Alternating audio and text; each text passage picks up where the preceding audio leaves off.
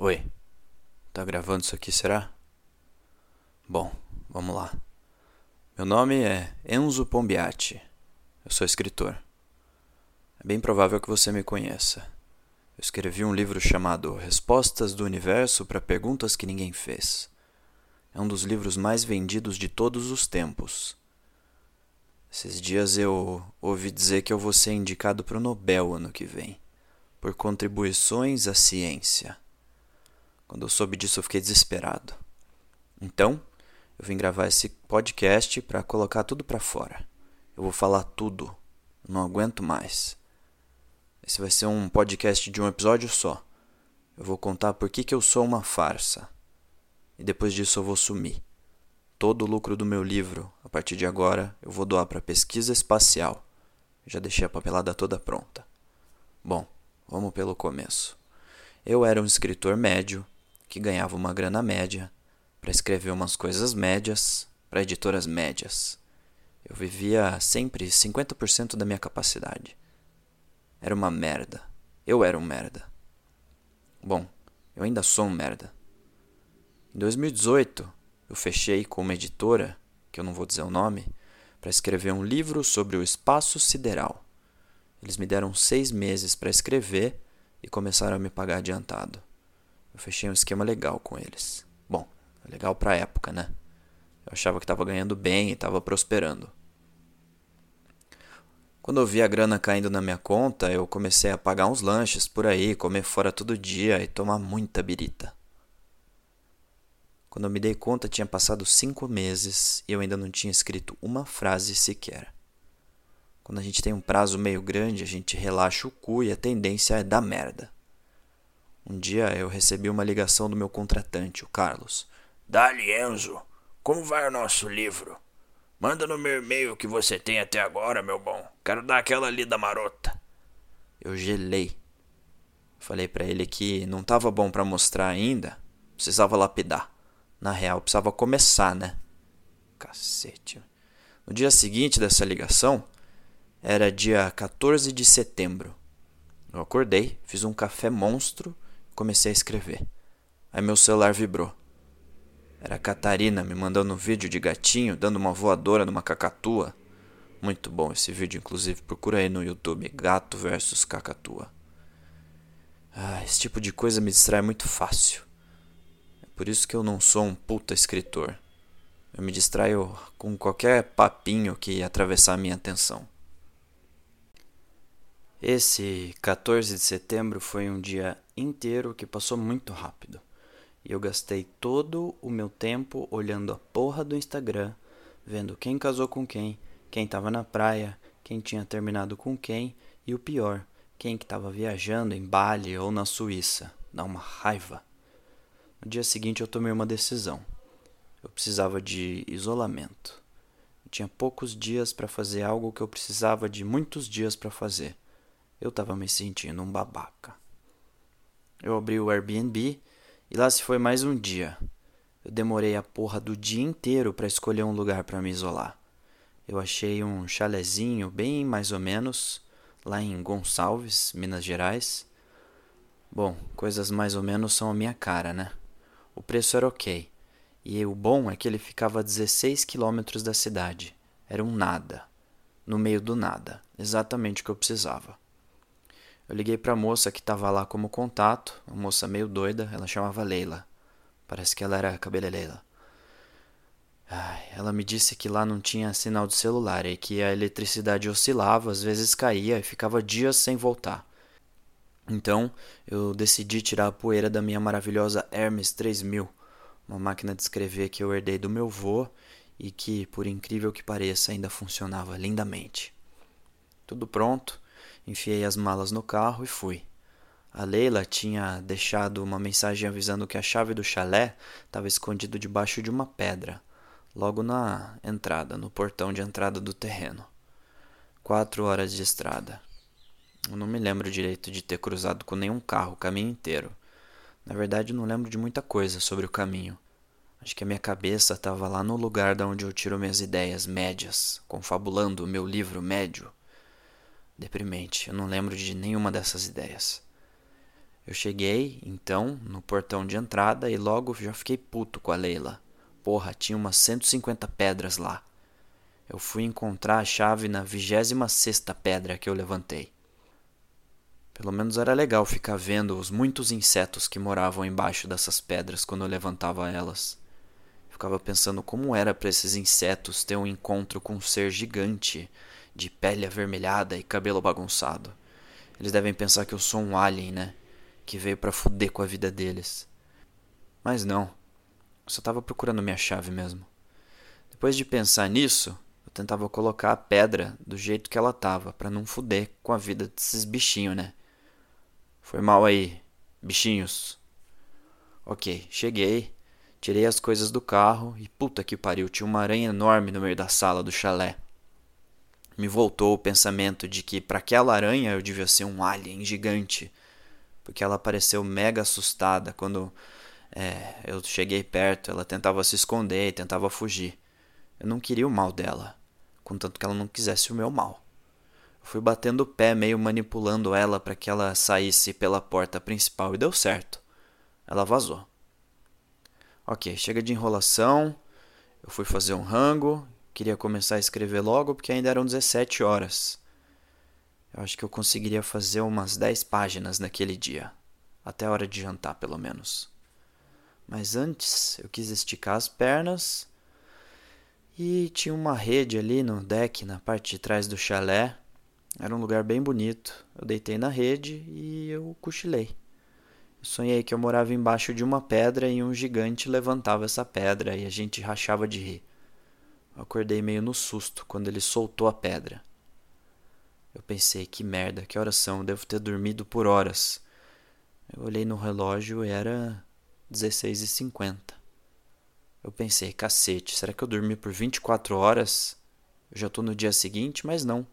Ainda era aquele 17 de setembro, o dia exato que eu tinha chegado. Obviamente que eu achei que era um defeito do meu relógio. Foi quando eu ouvi uma voz. Eu ouvi alguém falando e parecia meio que vir de todos os lados, meio por cima, por trás, pela esquerda, pela direita, pela frente. Cara, só de falar sobre isso me dá um, um arrepio na espinha.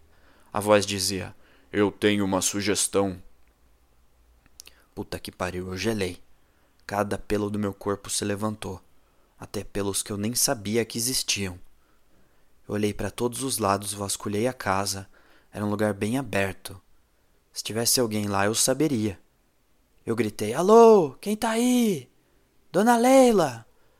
Definitivamente não era uma voz de mulher. Estranho que também não era uma voz de homem. Óbvio que eu fiquei com aquilo na cabeça e, porra, nem pensar de conseguir escrever aquele dia. Principalmente porque anoiteceu e eu tava cagando de medo. Segue o baile, Enzo, eu pensava. Fui fazer um jantar. Macarrão, alho e óleo. Fácil, rápido super médio. Do jeito que eu sou, digo. Do jeito que eu gosto. Quando a água ferveu, do nada, todas as luzes apagaram. Lógico que eu quase me borrei. Mas a tal da cabelelela Lela tinha me alertado sobre isso, de que a energia podia cair a qualquer momento. Até que eu ouvi a voz de novo. Eu vou te dizer o que escrever, confie em mim, disse a voz. Parecia um trovão, cara. Parecia vir de longe mas ao mesmo tempo parecia estar tá falando no meu cangote. Puta que pariu, eu tava ficando louco. Acho que para um escritor, ficar louco é bom, tipo Hunter Thompson, mas porra, não precisava ser uma pira assustadora dessa. Podia ser uma loucura normal. Eu fiquei sem reação, totalmente paralisado.